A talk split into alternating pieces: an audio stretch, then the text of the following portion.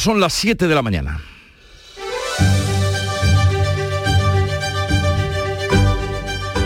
En Canal Sur Radio, La mañana de Andalucía con Jesús Vigorra. Buenos días queridos oyentes, es martes 8 de febrero, con la misma rapidez que subió ahora baja. La incidencia ha cogido carrerilla y se desinfla, los muertos no. Los fallecidos siguen siendo demasiados, 12 en Andalucía desde el sábado y 301 en España desde el viernes.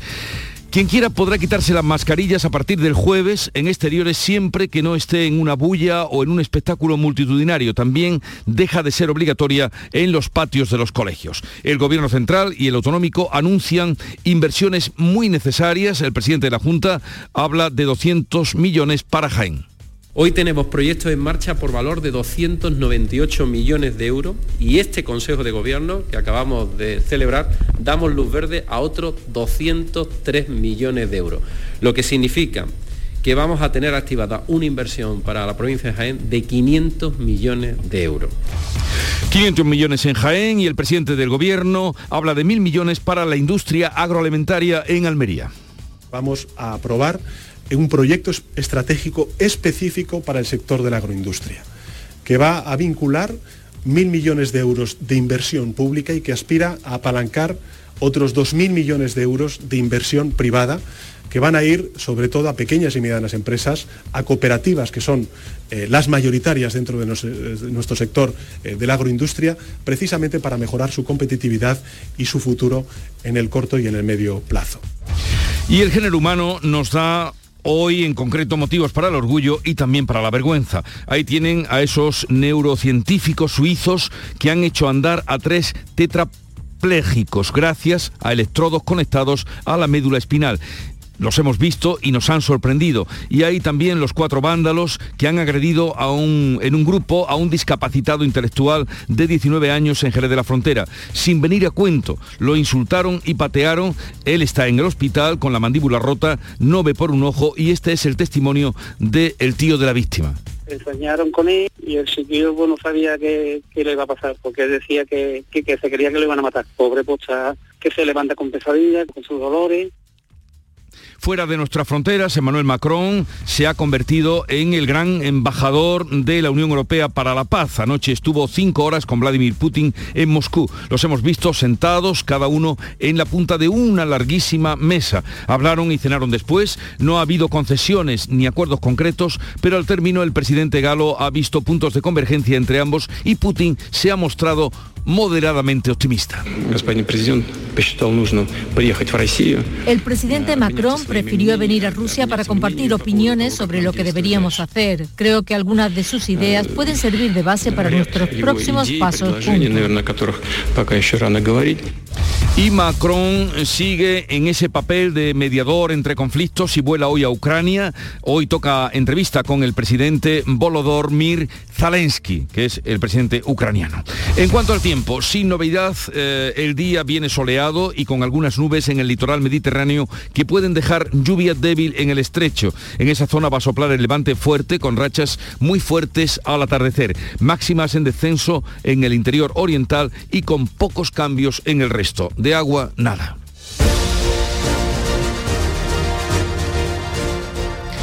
Y vamos a conocer cómo amanece en Andalucía en cada una de sus provincias. Cádiz, Salud, Botaro, ¿cómo viene el día? Con 12 grados a esta hora llegaremos a los 18. El cielo está despejado y hay aviso amarillo por fenómenos costeros. Y en el campo de Gibraltar, Fermín Soto. Aquí igual, hay aviso amarillo por fenómenos costeros. Seguimos con viento pues de eh, levante fuerte, intervalos nubosos, temperatura 15 grados. La máxima prevista para hoy es del 17. ¿Qué día tendremos en Jerez, Pablo Cosano? Pues una máxima de 21, cielo de despejado, podría llover solo en la sierra y ahora mismo tenemos 9 grados. ¿En Huelva, Sonia Vela? Tendremos un día soleado y seco, alcanzaremos los 22 grados a esta hora, 8 grados en la capital. ¿En Córdoba, José Antonio Luque? Pues fíjate, en Villaviciosa 2,4, 8,7 en Puente Genil y en la capital 6 grados y medio con una predicción de 21 grados de máxima para esta jornada. ¿Qué se espera en Sevilla, Pilar González? 23 grados de máxima es lo que se espera, ahora tenemos 9 y el cielo despejado. ¿Cómo amanece en Málaga, Matípola? Pues amanece con algunas nubes en el cielo, 11 grados y vamos a llegar a los 17. ¿Y el día que se espera en Jaén, Alfonso Miranda? Pues otro día más que no veremos las nubes en la vertical de la provincia. Esta hora 10 grados en la capital. En Granada, Laura Nieto. Todo igual, sin nubes y las temperaturas muy parecidas. 4 grados ahora, 20 de máxima. ¿Y qué se espera en Almería, María Jesús Recio? También 20 de máxima en las horas centrales del día, algunas nubes. Ahora el termómetro marca 12 grados.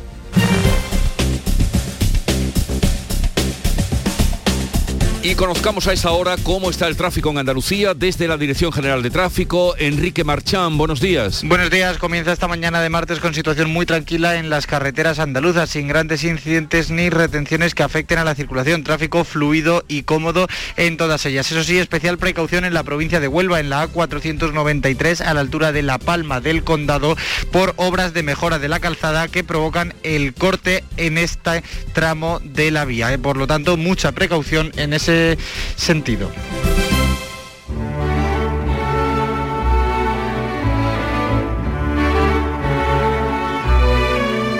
Господин президент посчитал нужным приехать в Россию.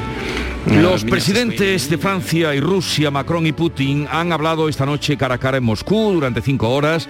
Ustedes han visto las imágenes que ha mostrado la televisión separados por una larguísima mesa en la que pareciera difícil el entendimiento. El tempranillo les observa. Tempranillo de Putin con Macron. Macron fue a verse con Putin y en Moscú se reunieron buscaba el francés frenar lo que no anda bien de frenos, que el ruso lleva la guerra en la sangre y en el gesto, que la carita de Putin tiene algo de parabellum. Lo que no sé es cómo llaman a esta ocasión un encuentro, si la mesa de la charla medía 6 o 7 metros, y más que para encontrarse, es para perderse, creo que hablarían, se supone, si no a voces, por teléfono. No sé si habrán arreglado lo que es un clima prebélico, pero mediando esa mesa, lo mejor que hubieran hecho es jugarse el caso al tenis, que la mesa tiene metros. Si se entendieron, no sé, pero no hubo acercamiento. Antonio García Barbeito, que volverá al filo de las 10 de la mañana con los romances perversos.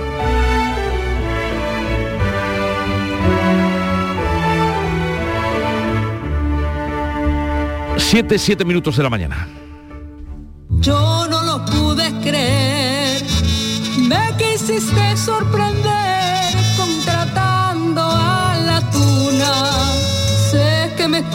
conoces bien, pero amor es que no das una.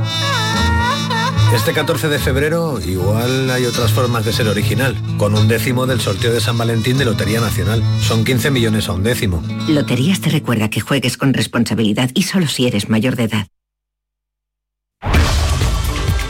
La mañana de Andalucía con Jesús Bigorra. Noticias. Vamos a contarles la actualidad de este día que pasa por cómo el gobierno elimina hoy la obligatoriedad de usar las mascarillas al aire libre, medida que será efectiva a partir del jueves. Carmen Rodríguez Garzón. Todas las comunidades, excepto el País Vasco, que se ha abstenido, han dado el visto bueno este lunes a la medida en el Consejo Interterritorial de Salud. Habrá que seguir usando la mascarilla en eventos multitudinarios, aunque sean al aire libre, los que se esté de pie o cuando no haya distancia de seguridad si se está sentado. Los niños podrán dejar de usarla también en los patios de los colegios durante el recreo, una medida que cuenta con el aval científico, según explicaba anoche en el Mirador de Andalucía de Canal Sur Radio, Rosa Sánchez, presidenta de la Sociedad Española de Médicos de Atención Primaria en Andalucía, que ha insistido en la importancia del uso de la mascarilla en interiores para evitar romper el descenso en la incidencia de la enfermedad. Es imprescindible mantener la mascarilla en los espacios cerrados y, siempre que haya aglomeraciones de, de gente, porque es un virus que se transmite por la vía aérea y además es muy contagioso. Es muy importante ahora que vamos bien no dar paso hacia atrás y seguir eh, recuperando la buena tendencia que llevamos. Pues con la misma rapidez que subió, ahora baja y tras el fin de semana la incidencia del COVID sigue bajando en Andalucía y en toda España. Beatriz Galeano.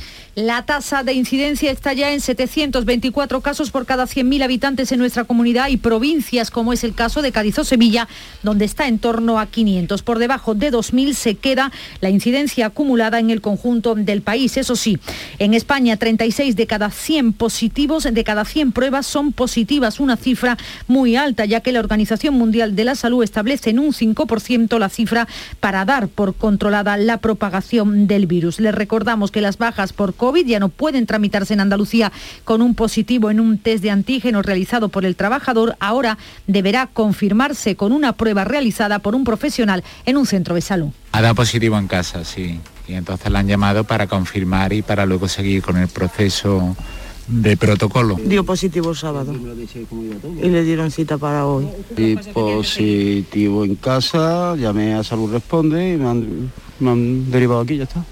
Y ahora mañana tengo cita con el médico pa- para el tema de la baja. Y la noticia más sorprendente del día, tres personas tetraplégicas han podido volver a andar gracias a la implantación de electrodos en su médula espinal. Se trata de un importantísimo avance médico que nos llega desde Suiza. Olga Moya. Estos electrodos están conectados a un ordenador con un sistema de inteligencia artificial capaz de reproducir los impulsos necesarios para andar, montar en bicicleta o remar. Estas tres personas tenían las piernas y el tronco completamente inmóviles por accidente de moto. El neurocientífico Gregoire Courten de la Escuela Politécnica Federal de Lausana explica cómo es técnicamente posible. We stimulate the spinal cord spatio-temporal stimulation pattern. estimulamos la médula espinal con patrones que reproduce la forma natural que tiene el cerebro de activarla. Para ello, tenemos un mini ordenador que el paciente lleva consigo, dice, y entrega la estimulación, la ajusta y la sincroniza con el movimiento. Este equipo suizo ha tratado ya a nueve personas y espera comenzar los primeros ensayos clínicos con más pacientes en 2023. Ocho personas, entre ellas un niño y una mujer embarazada, han resultado heridos leves por un incendio declarado en un hotel de Sevilla. La rápida actuación de los bomberos ha conseguido evitar una tragedia mayor. El fuego se declaraba la pasada tarde en el Hotel X6 La Cartuja de la capital hispalense que está ubicado en el Estadio Olímpico. Comenzaba en un almacén de toallas y sábanas de la planta baja y aunque era sofocado con rapidez, ha generado una gran masa de humo que se ha extendido por el edificio. Esto es el relato de uno de los bomberos. Ninguno grave, que yo sepa, y se ha trasladado a una persona con niveles altos de monóxido al hospital. Eh, la afectación fundamentalmente es del humo a partir de la, de la planta baja, o sea que los daños se concentran en lo que es la zona de- del fuego. Los 30 clientes que se alojaban en el hotel y el personal salían al exterior, se resguardaban en las habitaciones y también en la azotea del edificio. Yo he visto que estaban los bomberos y tal, y he dicho, digo, pues para abajo, vámonos. Y cuando llega al hall ha sido cuando he visto todo el humo que se me ha metido encima y, y- y de repente ha salido un bombero y digo, ¿por dónde salgo? Digo que está esto lleno de humo. Hay abierta una investigación para determinar las causas del incendio. Hablamos ahora de otro asunto. El gobierno propone a sindicatos y patronal subir el salario mínimo hasta los 1.000 euros. Serían 35 euros más al mes y con carácter retroactivo desde enero. Así se lo ha trasladado el Ministerio de Trabajo a los agentes sociales. Yolanda Díaz defiende que se trata de una herramienta para avanzar en igualdad. Pero es una herramienta muy importante porque sube los eh, salarios al alza en general y eh, como se ha demostrado, a pesar de todas las voces eh, agoreras que llevamos desde ya casi hace dos años, pues es una herramienta que mejora la economía en su conjunto. Los sindicatos exigen que se llegue como mínimo a los 1.000 euros. La patronal no quiere ni escuchar hablar de nuevas subidas. El Consejo de Gobierno de la Junta, que se celebró este lunes, como saben, en Linares, ha aprobado programas de inversión en la provincia de Jaén.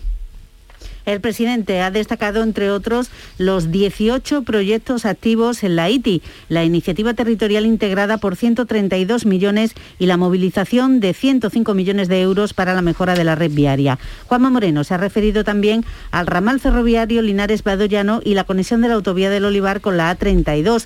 Entre lo que ya se ha puesto en marcha y lo que este lunes ha aprobado el Consejo de Gobierno, Jaén suma 500 millones de euros, según el presidente Juanma Moreno. Hoy tenemos proyectos en marcha por valor de 298 millones de euros y este Consejo de Gobierno que acabamos de celebrar damos luz verde a otros 203 millones de euros, lo que significa que vamos a tener activada una inversión para la provincia de Jaén de 500 millones de euros. Moreno se ha mostrado confiado en que el tranvía de la capital esté en funcionamiento dentro de poco y en que finalmente vuelva a abrir el corte inglés de Linares.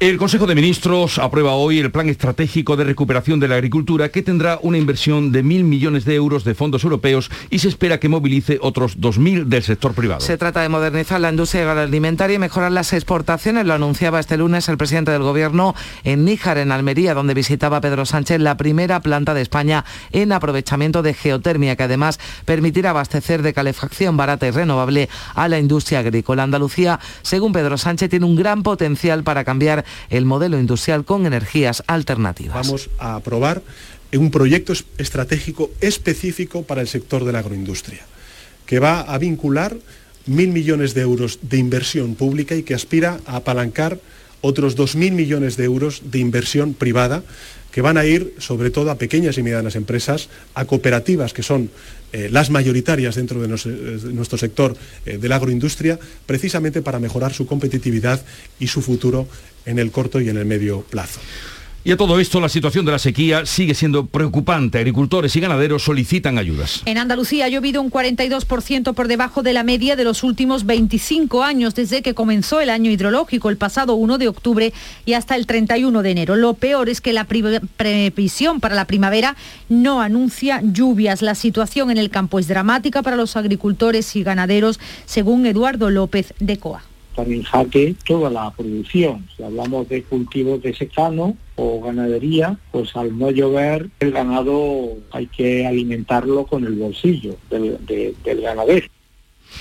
Y atendemos ahora al ámbito electoral en Castilla León. El barómetro del CIS de intención de voto en esas elecciones indica que el PSOE ganaría estas elecciones con un 30% de los votos, cuatro décimas por encima del Partido Popular. El resto de encuestas, sin embargo, coinciden en dar como ganador al PP y con opciones de gobernar junto a Vox. Esta formación emplaza a los populares a aclarar sus preferencias de cara a posibles pactos. Jorge Busadé lo plantea en términos románticos, dado que el día después de las elecciones es el día de los enamorados. No hay ni cheques en blanco ni regalos de gobierno.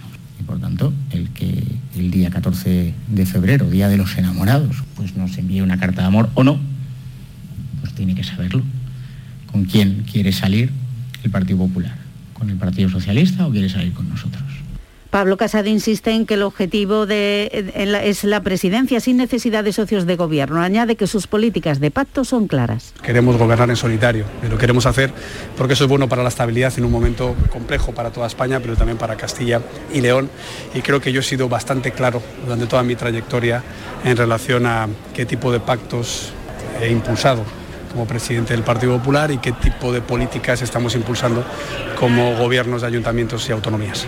Desde el PSOE, el candidato Luis Tudanca dice que las expectativas del PP se están desinflando. El nivel creciente de nerviosismo, el nivel creciente de agresividad del Partido Popular de aquí, del señor Mañueco, y a medida que sentían el aliento de Vox cada vez más cerca, ¿no? Me da la sensación. Podemos y los socios de investidura se abren a apoyar la propuesta del PSOE para que sea el defensor del pueblo el que investigue los abusos en la Iglesia. Una iniciativa que ha presentado la ex vicepresidenta Carmen Calvo, también el portavoz del partido en el Congreso, Héctor Gómez. Calvo ha destacado que lo prioritario es no defraudar las expectativas de justicia de las víctimas. Para las víctimas, justicia, empatía y comprensión de todos que no solamente es por el bien y por la justicia de quienes han tenido que vivir estos terribles episodios en sus vidas, sino que con ello lanzamos un mensaje de altísimo valor. Y es que la infancia tiene que estar protegida de estas situaciones de abuso algunos colectivos de víctimas critican que se haya elegido a Gabilondo por su pasado como religioso en los años 70 en un colegio del Sagrado Corazón donde se denunciaron abusos. Se le ha comentado que de haber tenido conocimiento los hubiera denunciado. La autopsia del cadáver de Esther López confirma signos de violencia y que la mujer murió el mismo día de su desaparición. El análisis ahora del teléfono móvil que apareció con el cuerpo puede determinar los movimientos que hizo esa noche y los 23 días que estuvo desaparecida. El cadáver podría haber sido trasladado al lugar donde fue hallado horas antes de su localización cerca de una carretera de Traspinedo en Valladolid. Su alcalde, Javier Fernández, apunta que las imágenes de las cámaras de seguridad pueden ayudar ahora a esclarecer los hechos. Investigaron cuando Esther todavía estaba desaparecida para marcar un punto donde ya podía haber presuntamente desaparecido, pues ahora se utilizarán por si alguien pudo dejar allí el cuerpo en la noche del viernes al sábado, pues a ver si hay algún vehículo que es sospechoso o a ver un poco cómo, cómo pudo suceder todo.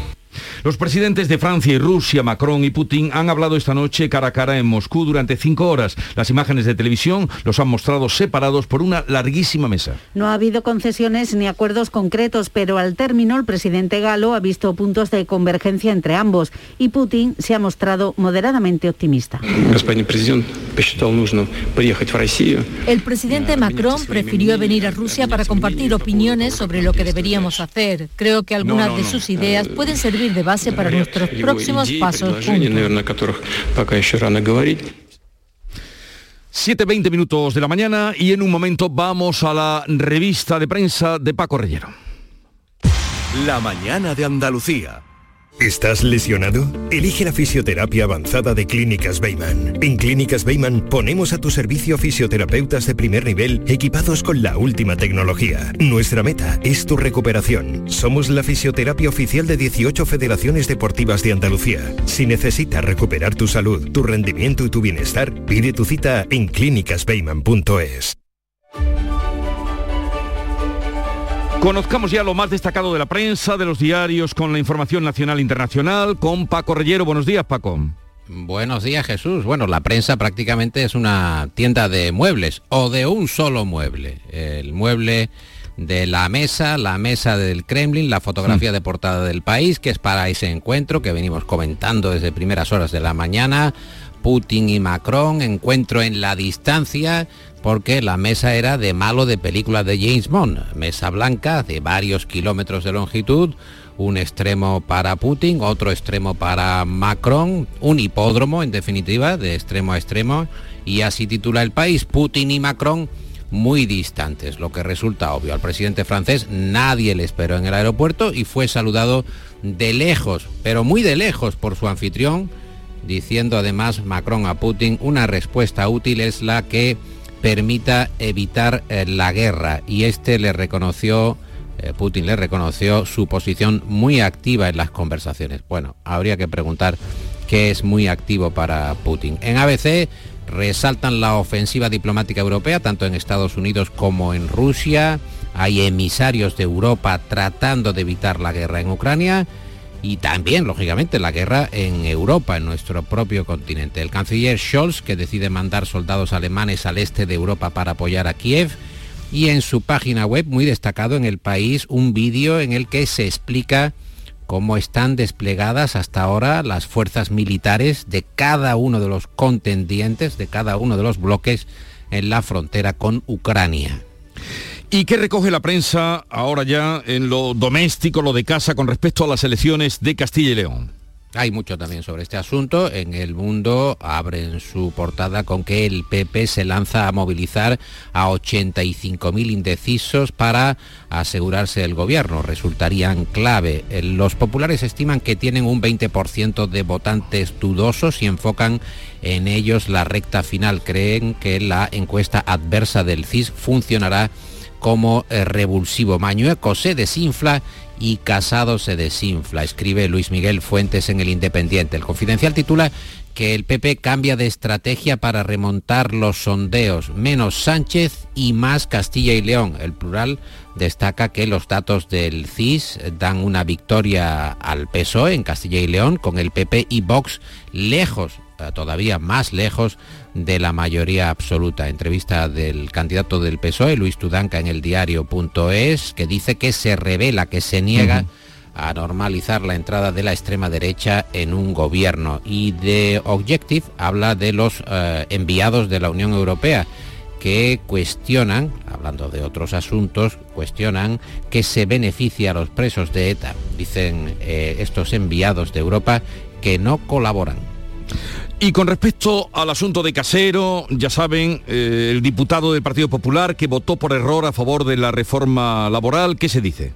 Hay mucha controversia, ABC dedica su portada a este asunto y más específicamente a la presidenta del Congreso, quien afirma a ABC ignoró la obligación de revisar el voto telemático. La autorización al diputado del PP contemplaba la comprobación telefónica. En el escrito que le remitió eh, la mesa se confirma la vigencia de la resolución de 2012. Vicente Garrido Mayol, el catedrático de Derecho Constitucional de la Universidad de Valencia, publica una tribuna en ABC en la que expone que, eh, según la resolución que acabamos de citar, la de 2012, la mesa se debió reunir para autorizar en su caso el voto presencial o para denegarlo, pero de forma razonada. Pero la mesa no se reunió y ello, por lo ajustado del resultado, ha dejado viciada eh, la votación. Es la tribuna, es la tercera de ABC de hoy.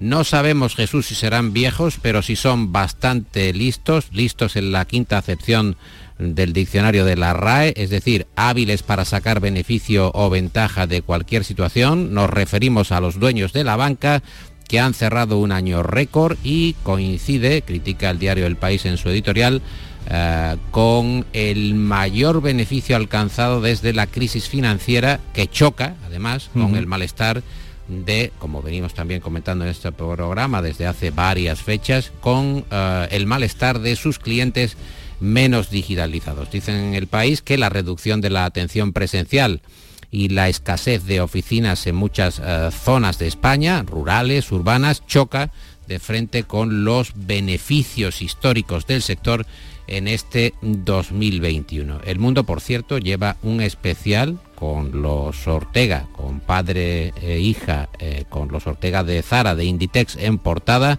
sobre los más ricos de España. Las fortunas españolas crecen en el último año un 11%.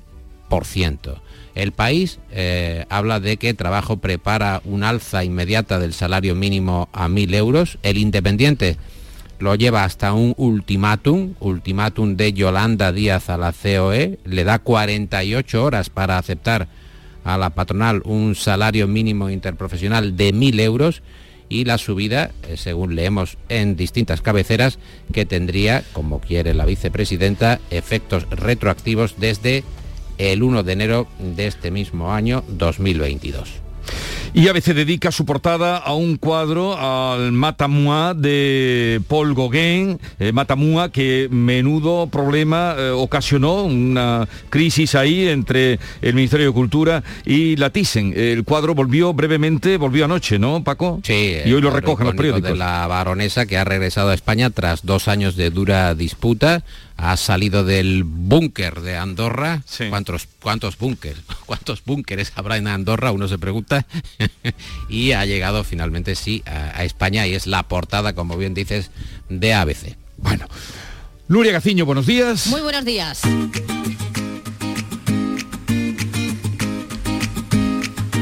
Vitaldent les ofrece este programa.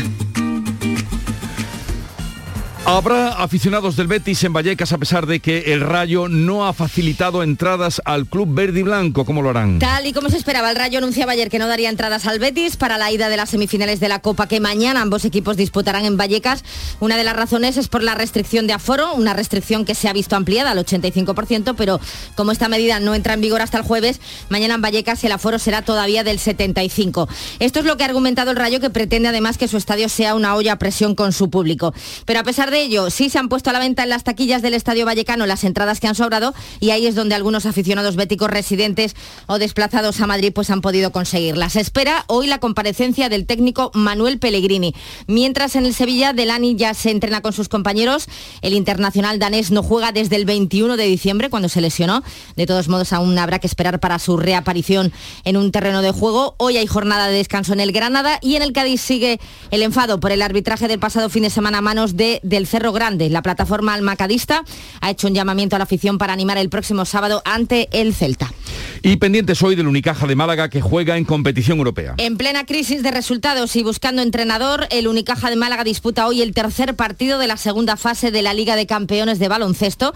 Lo hará a las 6 de la tarde en Ucrania ante el Prometei y será un hombre de la casa, Ángel Sánchez Cañete, quien se encargue de dirigir desde el banquillo al equipo a la espera de que se haga oficial el nombre del nuevo técnico. Podrán seguir el partido en Andalucía Televisión y hoy conoceremos la convocatoria de la selección femenina de fútbol para la Arnold Clark Cup en Inglaterra. A las once y media será.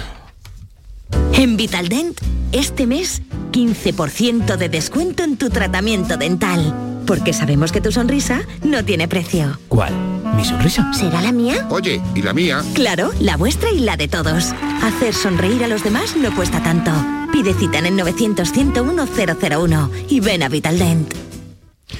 ¿Y con qué echamos el cierre al kiosco, Oh, voy, Paco? voy a cerrar, voy a, voy a cerrar esto eh, eh, preguntando, ¿sabéis quién es Juan Guillermos? ¿Os suena esta música de algo? Cine, ¿no? Cine, cinco Oscars, Eh, John- composiciones de La Guerra de las Galaxias, de Superman, Williams. de ET, John Williams. Juan Guillermos, efectivamente. John has cambiado el Williams, que nombre cumple ahora. hoy 90 años. Pues felicidades y nuestro reconocimiento a ese señor que tan buenos ratos nos ha deparado. Por Juanito. Adiós. En Canal Sur Radio, La mañana de Andalucía con Jesús Vigorra. Acaban de dar las siete y media de la mañana, ya esta hora vamos a repasar en titulares las noticias más destacadas de este 8 de febrero. Lo hacemos con Beatriz Galeano. El Consejo de Ministros aprueba hoy la retirada de las mascarillas en exteriores a partir del jueves. También se las van a poder quitar los niños en los patios de los colegios, pero habrá que llevarla en aglomeraciones, espectáculos multitudinarios y deportivos y siempre que no se pueda guardar ese metro y medio de distancia interpersonal. Todos los indicadores de la sexta ola van a la baja, pero siguen muriendo personas por COVID. 12 han fallecido en 48 horas en Andalucía, 301 en España desde el viernes. La bajada de la curva es tan pronunciada como lo fue la subida. Los enfermos con COVID deben volver a gestionar sus bajas en el centro de salud desde ayer. Tres personas tetraplégicas vuelven a andar gracias a electrodos conectados a la médula espinal que imitan las órdenes del cerebro. Han dado pasos montado en bicicleta y en piragua es un logro de neurocientíficos suizos que van todo lo rápido que pueden, aseguran, para ampliar el ensayo a más personas y comercializar esta tecnología. Siete adultos y un bebé han sido atendidos por inhalación de humo en un incendio de lo- un hotel de la isla de la Cartuja de Sevilla. La rápida actuación de los bomberos ha evitado un mal mayor. El fuego se declaró en el guardarropa de sábanas, mantas y toallas y generó una densa masa de humo, aunque solo una persona ha necesitado atención hospitalaria por intoxicación. Y más asuntos del Consejo de Ministros que va a dar hoy luz verde al plan estratégico de recuperación de la agricultura. El presidente Pedro Sánchez ha anunciado en Níjar, en Almería, mil millones de euros en inversiones para la agroindustria ampliables a 3.000 entre fondos europeos y privados. Jaén recibirá 200 millones en inversiones para mejorar infraestructuras, carreteras, autovías y el ramal ferroviario Linares-Badollano. Entre lo que ya se ha puesto en marcha y lo que ha aprobado en Linares el Consejo de Gobierno son 500 millones de euros para la provincia jiennense. El Ministerio de Trabajo propone subir el salario mínimo 35 euros al mes hasta los 1.000 euros con carácter retroactivo desde el 1 de enero. Quedaría 4 euros al mes por debajo de lo que piden los sindicatos y lejos de la patronal que no quiere más subidas. La cifra se va a concretar mañana cuando se reúna la mesa de diálogo social. Si se cumplen los sondeos, habrá empate técnico el domingo entre Partido Popular y PSOE en las elecciones de Castilla y León. El Partido Popular necesitaría a Vox para retener el gobierno. En paralelo, el barómetro del CIS da como ganador al PSOE por muy poco. Ambos bloques necesitarían pactar con los grupos minoritarios de la España vaciada. La autopsia confirma que el cadáver de Esther López presenta signos de violencia y que murió el mismo día de su desaparición. La hipótesis de que el cadáver fue colocado horas antes de ser descubierto cobra fuerza tras declarar un vecino que lo, el vecino que lo encontró que paseaba a diario por esa misma zona. Un joven de 19 años discapacitado está hospitalizado tras ser pateado e insultado en la calle por un grupo de personas en Jerez. Le han roto la mandíbula, le han dañado un ojo, una agresión brutal sin motivo alguno. El muchacho asegura que iba cantando sin más por la calle. Por ahora no hay detenidos. ¿Y el tiempo para hoy? Cielos despejados hoy en Andalucía, excepto en el estrecho, donde podrá llover débilmente. Sopla además levante fuerte, con rachas muy fuertes en esa misma zona. En el estrecho de Gibraltar las temperaturas máximas bajan 18. Entre los 18 grados van a oscilar de Cádiz y Málaga y los 21 de Sevilla. 7.33 minutos de la mañana. Enseguida vamos a las claves económicas del día. Ahora más que nunca descubre las posibilidades que la tarjeta de crédito Cajamar tiene para ti. Puedes aplazar compras, máxima seguridad en compras online y además la llevas puesta en el móvil. Para más información visita nuestra web Cajamar. Distintos desde siempre. Oye, ¿qué pipas estás comiendo? ¡Qué buena pinta! ¿De verdad me lo preguntas? ¿No las reconoces? Pipas hay muchas en el mercado. Sí, pero pipas reyes son las auténticas, las de siempre, con sal y sin sal. Incluso las del león son de frutos secos reyes. Que sí, que sí, me ha quedado claro. Frutos secos reyes, tus pipas de siempre. Las claves económicas con Paco Bocero. Paco, buenos días. Buenos días, Jesús. ¿Qué tal? Eh, bien, ayer hablábamos apuntabas la economía circular, cuya ley andaluza tiene previsto realizar su trámite parlamentario esta semana. Y hoy mm, voy a empezar por preguntarte, porque esta semana vamos a oír hablar mucho de, de, eso y de este asunto, por la economía circular para saber algo más de ella y que estén nuestros oyentes enterados. Pues mira, hablamos de algo extraordinariamente importante en todos los ámbitos, desde el medioambiental hasta el económico, pasando evidentemente por el social. De una forma sencilla, podemos decir que la economía circular es un modelo de producción y consumo que garantiza un crecimiento sostenible en el tiempo, a través del mejor uso de los recursos, la reducción del consumo de materias primas y el aprovechamiento de los residuos para su reciclaje y transformación. Y lo hace con un modelo de economía que podemos llamar de ciclo cerrado, el que los residuos se convierten en recursos de los que se puede obtener energía renovable y prolonga la vida útil de los productos y los materiales. Es decir, en definitiva, cuando hablamos de economía circular, hablamos de un concepto muy integral de nueva economía a todos los niveles. Y para que se entienda lo mejor posible, vamos a citar los verbos básicos que representa esta economía circular, que son recuperar, reciclar, rediseñar, reducir, reutilizar, reparar y renovar. Pues queda claro que es la economía circular. Van a oír hablar esta semana mm, de este asunto y con lo cual también queda clara la importancia de esta ley. Así es, y además llega al Parlamento con mucho trabajo previo y acuerdo también, lo cual es siempre muy positivo. Y es que los objetivos de la economía circular, el aprovechamiento responsable de nuestros recursos y esa gestión de los residuos forman parte de las legislaciones europeas, son insoslayables y se alinean con lo que se conocen como los Objetivos de Desarrollo Sostenible, los ODS, que marca la Agenda de Naciones Unidas. En definitiva, la economía circular es una parte integral de esa Agenda de Naciones Unidas, la Agenda 2030, en la que prácticamente una quinta parte de sus metas están asociadas a ese modelo. Y apostar por ella significa apostar y trabajar por el cumplimiento de esos objetivos de la gente. Bien, pues ya sabemos de qué va y ya están ustedes enterados cuando oigan hablar de economía circular. Vamos con otras claves para hoy, Paco. Pues mira, eh, vamos a tener alguna cita y datos de interés. A las diez y media, la Federación Nacional de Asociaciones de Trabajadores Autónomos, ATA, y el Consejo General de Economistas van a analizar la propuesta para reformar el actual sistema de cotización de los autónomos. Va a ser una reunión con conclusiones interesantes sin ninguna duda, aparte de las que ya conocemos respecto a la propuesta del ministro Escribá. Y respecto a los datos por el consumo, vamos a ir por ellos. Según CaixaBank Research, los últimos datos de consumo doméstico realizados a través de tarjetas, referentes al promedio del mes de enero, muestran que el gasto se mantuvo por encima de los niveles prepandemia ya, pese a la explosión de contagios causadas por el Omicron. Por componente, el comercio electrónico y el consumo presencial con tarjeta alcanzaron los mayores registros, mientras los reintegros retrocedieron. No obstante, en un mes que han calificado el propio Servicio de Estudio del Banco, que ha ido de menos a más, el comercio digital a través de Internet ha sido claramente mayor que el presencial. Y mira, dado el ahorro embalsado, es muy posible que las compras se hayan hecho con dinero propio y no con apalancamiento como le gusta decir al presidente del gobierno. Por cierto, que volvió ayer a utilizar la palabra apalancar. Eh, exactamente, exactamente, que, eh, hombre, podría ser más acertado haber dicho movilizar, pero ya que le gusta el término al presidente, pues nada, lo utilizó en, Dubái y eh, ayer en Almería, apalancar, que siempre lo hemos tenido con otro uso, el más común, ¿no? Tiene también esa acepción que ya explicaste tú el otro día en el terreno económico. Exactamente, lo que pasa es que suena lo de apalancarse, tiene, suena muy ambiguo, pero bueno. y ha sido eh, eh, todo lo contrario siempre como a la, emprendimiento, a la inversión. Oye Paco, que tengas un bonito día. Eh, Igualmente. Y nos encontramos mañana. Adiós. En Canal Sur Radio, por tu salud, responde siempre a tus dudas.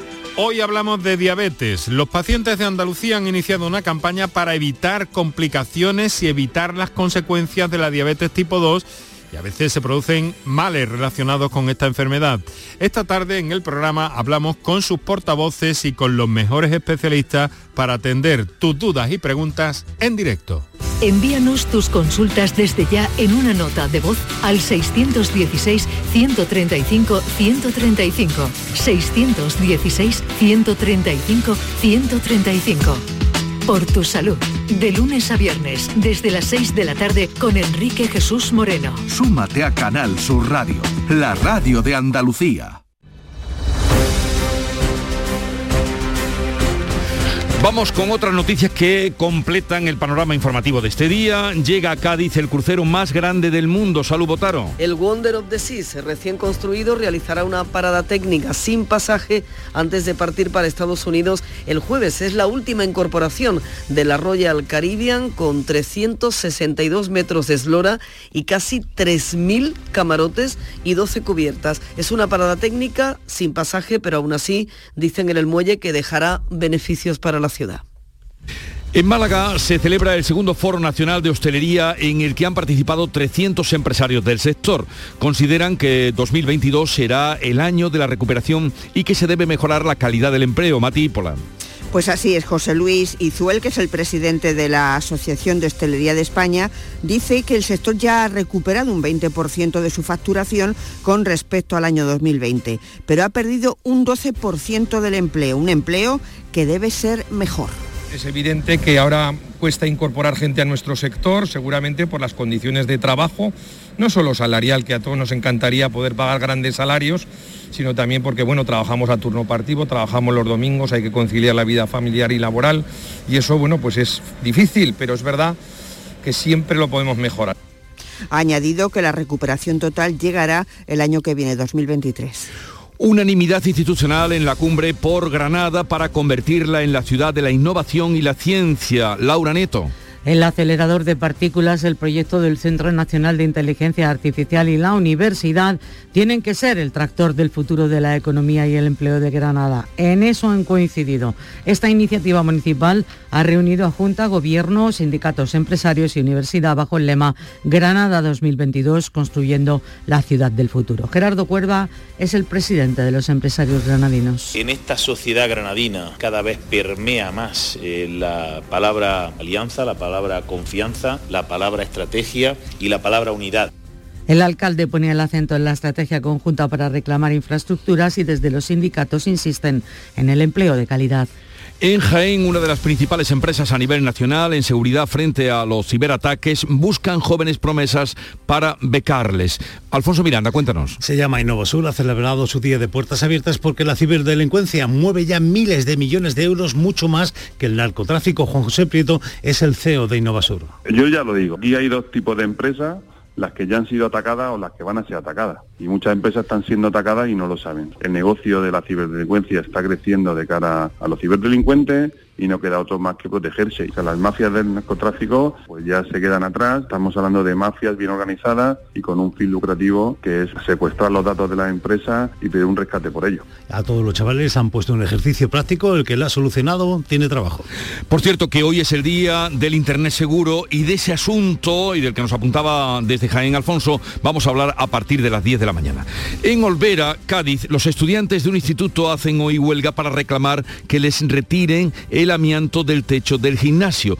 Llevan cuatro años esperando que se lo quiten. Pablo Cosano. Pues sí, son los alumnos del Instituto Zaframagón de Olvera. En 2018 hicieron unas obras de reforma en el instituto y descubrieron los trabajadores que bajo la cubierta había una capa de uralita con amianto, producto cancerígeno. Dijeron que no podían retirarlo, que tiene que ser una empresa especializada. Entonces eso ha quedado al aire desde entonces y la comunidad educativa teme por la salud de los más de 600 estudiantes y trabajadores de este instituto. Hoy martes a las 10, frente al instituto, tienen una concentración y el próximo 17 de febrero a las 5 de la tarde hay convocado una marcha desde el instituto hasta la Plaza del Pueblo para pedir la retirada de este amianto ya de una vez por todas.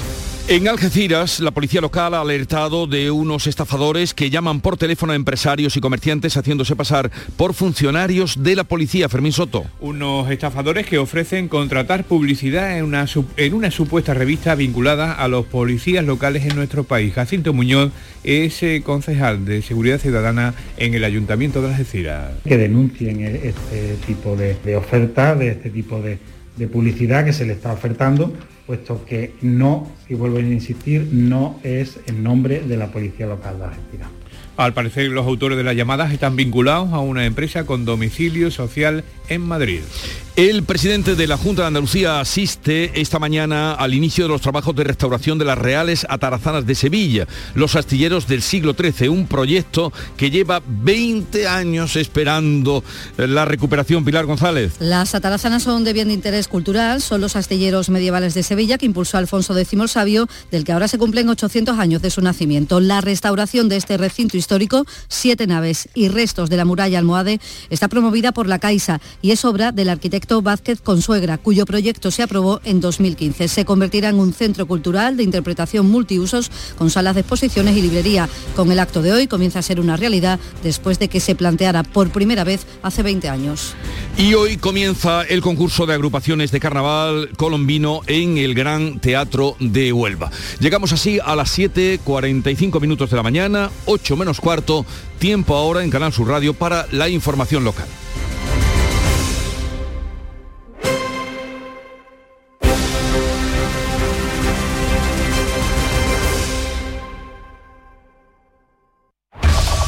En la mañana de Andalucía de Canal Sur Radio, las noticias de Sevilla. Con Pilar González. Hola, buenos días. Siete adultos y un bebé han resultado afectados por inhalación de humos en el incendio de un hotel en La Cartuja, en la capital. Enseguida los detalles en un día en el que comienzan las obras de las atarazanas después de 20 años hablando de su rehabilitación. Hoy tenemos el cielo despejado, viento del este con rachas fuertes en la Sierra Sur. La máxima prevista es de 21 grados en Morón, 22 en Écija, Lebrija y 23 en Sevilla. A esta hora 9 grados en la capital. En la carretera hay retenciones en la entrada a Sevilla por la A49 de 5 kilómetros, uno por el patrocinio, uno también por la autovía de Coria y otro por la de Utrera y uno en el Centenario sentido Cádiz. En el interior de la ciudad el tráfico es intenso en la entrada por el Alamillo, Puente de las Delicias, Avenida de Andalucía y también en la Ronda Urbana Norte en ambos sentidos a la altura de San Lázaro. En Canal Sur Radio, las noticias de Sevilla. Ha habido un enorme despliegue de bomberos en Sevilla para sofocar el incendio del Hotel Exe Isla Cartuja de la capital. Su actuación rápida y eficiente en 15 minutos ha evitado una tragedia. El fuego se ha saldado con siete adultos y un niño de un año intoxicados por humo, todos leves, salvo una mujer que ha necesitado atención hospitalaria. Los 30 clientes que se alojaban en el hotel y el personal han salido al exterior o se han resguardado en las habitaciones e incluso en la azotea del edificio. Yo he visto que estaban los bomberos y tal y he dicho, digo, pues abajo, vámonos. Y cuando llega al hall ha sido cuando he visto todo el humo que se me ha metido encima y, y, de repente ha salido un bombero y digo, ¿por dónde salgo? Digo que está esto lleno de humo. Y una pareja y su hijo han sido evacuados por la fachada en la cesta de una grúa de los bomberos. El fuego se declaraba a las 7 de la tarde en el almacén de toallas, sábanas y mantas de la planta baja, aunque ha sido sofocado con rapidez, ha generado una gran masa de humo que se ha extendido por todo el edificio, nos lo contaban los propios bomberos. Ninguno grave, que yo sepa, y se ha trasladado una persona con niveles altos de monóxido al hospital. Eh, la afectación fundamentalmente es del humo a partir de la, de la planta baja, o sea que los daños se concentran en lo que es la zona de, del fuego. Ahora se abre una investigación para esclarecer las causas de este incendio. 7 y 47. ¿Te está afectando la subida de la luz? Claro que sí. Por eso en Insolac Renovables instalamos paneles fotovoltaicos de autoconsumo con los que podrás generar tu propia electricidad. Y ahora, con la subvención del 40% de la Agencia Andaluza de la Energía, lo tienes mucho más fácil. Entra en insolacrenovables.com e infórmate de las ventajas que tiene el autoconsumo. Insolac, expertos en energías renovables desde 2005. Las noticias de Sevilla.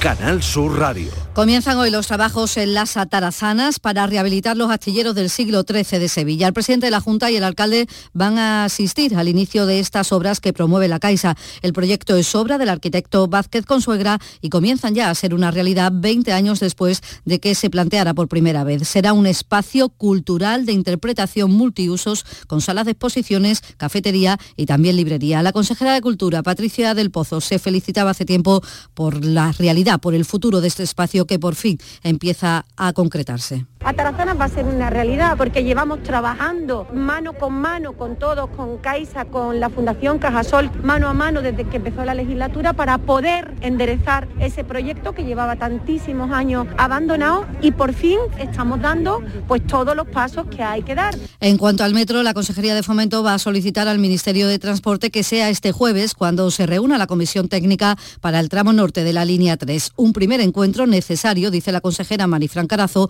para evitar retrasos. tenemos que darnos prisa, pero tenemos que ser rápidos. Lo de la mesa de trabajo está bien, pero si la mesa de trabajo avanza y nos implicamos todos y ponemos voluntad, no queremos defraudar. Hay una expectación muy importante, una ilusión generada en torno a este proyecto también muy importante. Yo creo que entre todos tenemos que ser capaces de comenzar esa infraestructura, su construcción en 2022. Y más obras. El Consejo de Gobierno ha aprobado un anteproyecto ley que permitirá dotar a Sevilla de una nueva universidad privada, eh, la Fernando III el Santo, impulsada por CEU, estará ubicada en Bormujo. Constará de una facultad de ciencias empresariales y jurídicas y una escuela politécnica superior. También el Gobierno andaluz ha aprobado la contratación eh, de carácter de emergencia de las obras para la reforma y equipamiento del futuro Hospital Macarena Cartuja por un importe superior a 7 millones de euros. Las obras tienen un plazo de ejecución de 10 meses y en este hospital habrá 80 camas y 10 puestos UCI. En principio ayudará a reducir la presión hospitalaria del Macarena por COVID, pero está destinado a ser hospital de la mujer. Y hablando de salud, hablamos de coronavirus. Los contagios y los hospitalizados han bajado de forma considerable. Tras el fin de semana hay 719 nuevos contagios y ningún fallecido. La tasa cae a 519 casos por 100.000 habitantes. Los hospitalizados están ya por debajo de los 400 y en UCI hay 43. Hoy además se vacunan por segunda vez comienza esa vacunación los niños de 11 años que se pusieron la primera dosis hace ocho semanas. En la capital será a partir de mañana en la Facultad de Matemáticas. Y la plataforma de alcaldes de Sevilla en defensa de la sanidad pública ha convocado una concentración de protesta a las cinco y media de esta tarde junto al Palacio de San Telmo, sede del Gobierno andaluz. Son 90 regidores del PSOE y adelante que reclaman más inversiones en personal y medios materiales para solucionar los problemas en atención primaria. Uno de ellos es el alcalde de Lebrija, José Barroso. Si desviamos la atención a que por el tema de la COVID-19 eh, se produce solo este problema, pues nos estamos desviando del tema. Un volumen de increíble de personas que intentan pedir número a través de internet, que intentan pedir número a través del teléfono y que no le dan número, que las agendas están cerradas. Y otra protesta en este día, a las 10 y cuarto de la mañana, comisiones obreras y UGT han convocado una manifestación que saldrá desde la estación de Santa Justa para pedir que se reconozca el carácter esencial de las trabajadoras de la limpieza de edificios y locales en Sevilla. Denuncian que la patronal ha bloqueado el convenio y no se avanza en la mejora de los derechos y los salarios. 751. ¿Hay demasiadas palomas en su entorno? Frasur Control, empresa especializada en control de aves en ciudades y zonas industriales, especialmente palomas. Frasur Control utiliza todos los métodos existentes como púas, redes para evitar el paso, servicios de cetrería, etc. Frasur Control, para toda Andalucía. Frasurcontrol.com Hay muchos psicólogos, pero muy pocos valorados entre los tres mejores de España en los Doctoralia AdWords y Francisco Hidalgo del Centro Avanza es uno de ellos. Nuevo centro especializado en psicología para niños adolescentes en Sevilla Este, con tu primera visita gratuita. Déficit de atención, hiperactividad, dificultades académicas. Más información en avanza.com con doble N. Llámanos al 651 63 63 63. En Canal Sur Radio, las noticias de Sevilla. Los comerciantes sevillanos han cerrado la campaña de invierno con una caída de ventas del 20%. Las rebajas no han sido buenas y tampoco los meses anteriores. El presidente de la Asociación de Comerciantes de Sevilla, Tomás González, señala que las pequeñas empresas no pueden hacer frente a los descuentos que hacen las grandes, aunque en esta caída de ventas han intervenido diferentes factores. La subida generalizada en los precios, los combustibles, la electricidad, se ha disparado el gasto de la familia. Hemos tenido restricciones en cierta medida de cara al turismo la pandemia no ha terminado y bueno, quiera que no, hay muchas personas que tienen miedo en salir a la calle. El Ayuntamiento de Sevilla va a facilitar a través de Envisesa el alojamiento a investigadores que vengan a la ciudad a desarrollar sus proyectos. Para el alcalde Antonio Muñoz, Sevilla tiene todas las condiciones para ser un referente de investigación, desarrollo e innovación. Es importante no solamente retener el talento de los investigadores sevillanos, sino también que seamos una ciudad atractiva para que otros investigadores puedan venir a Sevilla y por tanto desde el momento que le podamos estar facilitando el alojamiento entendemos que estamos añadiendo competitividad a nuestra ciudad. El Ayuntamiento de la capital va a homenajear a Pascual González. El alcalde entiende que toda Sevilla está en deuda con el fundador de Cantores de Hispalis y se ha ofrecido a organizar un acto en su homenaje. Que estamos a su disposición para pensar cuál puede ser el mejor tributo que la, que la ciudad le debe de le debe de rendir. Eh, yo creo que a corto plazo y con la feria en unos meses, como esperando que se desarrolle, lo mejor que podemos hacer es bailar la sevillana de, los cantores y de Pascual. Cientos de sevillanos han acudido a la iglesia de San Benito en la Calzada el pasado mediodía eh, para mostrar su reconocimiento y admiración a Pascual González. Sus compañeros de cantores de Hispalis han destacado de Pascual su personalidad y su manera de cantar a Sevilla, lo decía uno de ellos, Juani. Ha ido un hombre extraordinario, un ser extraordinario, una persona distinta para todo, para lo bueno y para lo malo. Era un hombre de mucho carácter, un hombre muy íntegro, les contamos en sucesos que la Policía Nacional ha identificado un hombre de 39 años, autor de acoso y hostigamiento a varias niñas en los alrededores del Colegio Portaceli, en la zona de Nervión de la ciudad. Perseguía a las escolares, les hacía preguntas e incluso las insultaba, pero sin llegar a tocarlas. Es un enfermo de salud mental. En Cultura, este martes se va a depositar una muestra de tierra de Lebrija en la Caja de las Letras del Instituto Cervantes. Será otro acto de homenaje al humanista y gramático Helio Antonio de Nebrija. Y además la ONCE dedica hoy su cupón al mercado de Triana. A esta hora tenemos 10 grados en Lora del Río, 8 en Palomares, 9 en Carmona, 9 grados en Sevilla.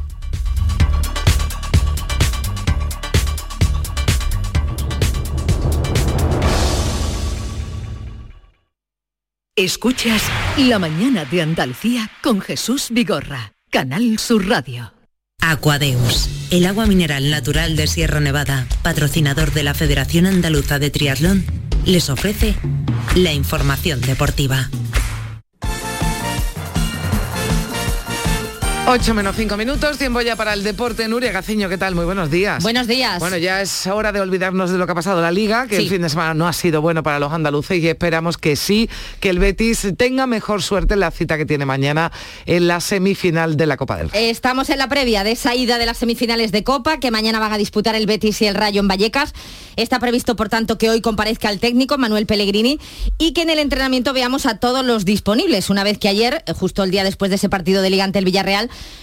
pues los titulares no iniciaron la sesión con el objetivo de recuperar fuerzas para el compromiso copero de mañana. El que está más descansado es William Carballo, que fue la ausencia más destacada ante el Villarreal. No jugó de inicio, pero tampoco entró de revulsivo. Es uno de los jugadores que está a un nivel sobresaliente esta temporada y ante el riesgo de una posible lesión muscular eh, han preferido pues darle más descanso y tenerlo en perfectas condiciones para el choque de mañana. Y es que precisamente uno de los éxitos de este Betis es sin duda lo bien que está rotando Manuel Pellegrini. Hmm unas rotaciones que son clave pues para poder aguantar en las tres competiciones. De hecho, lo escuchábamos ayer a Pellegrini, ¿te acuerdas, no? Claro, decía que... hay que saber mentalizarse en que el Betis está jugando en tres competiciones importantes. Y que el aspecto emocional hay que saber controlarlo. Pues precisamente ese aspecto emocional es el que tiene ahora por las nubes el beticismo, viendo tan cerquita mm, la Copa del Rey. Y ya se preguntan los aficionados, ¿qué es mejor? ¿Tú qué prefieres, la Copa o meterte en Champions?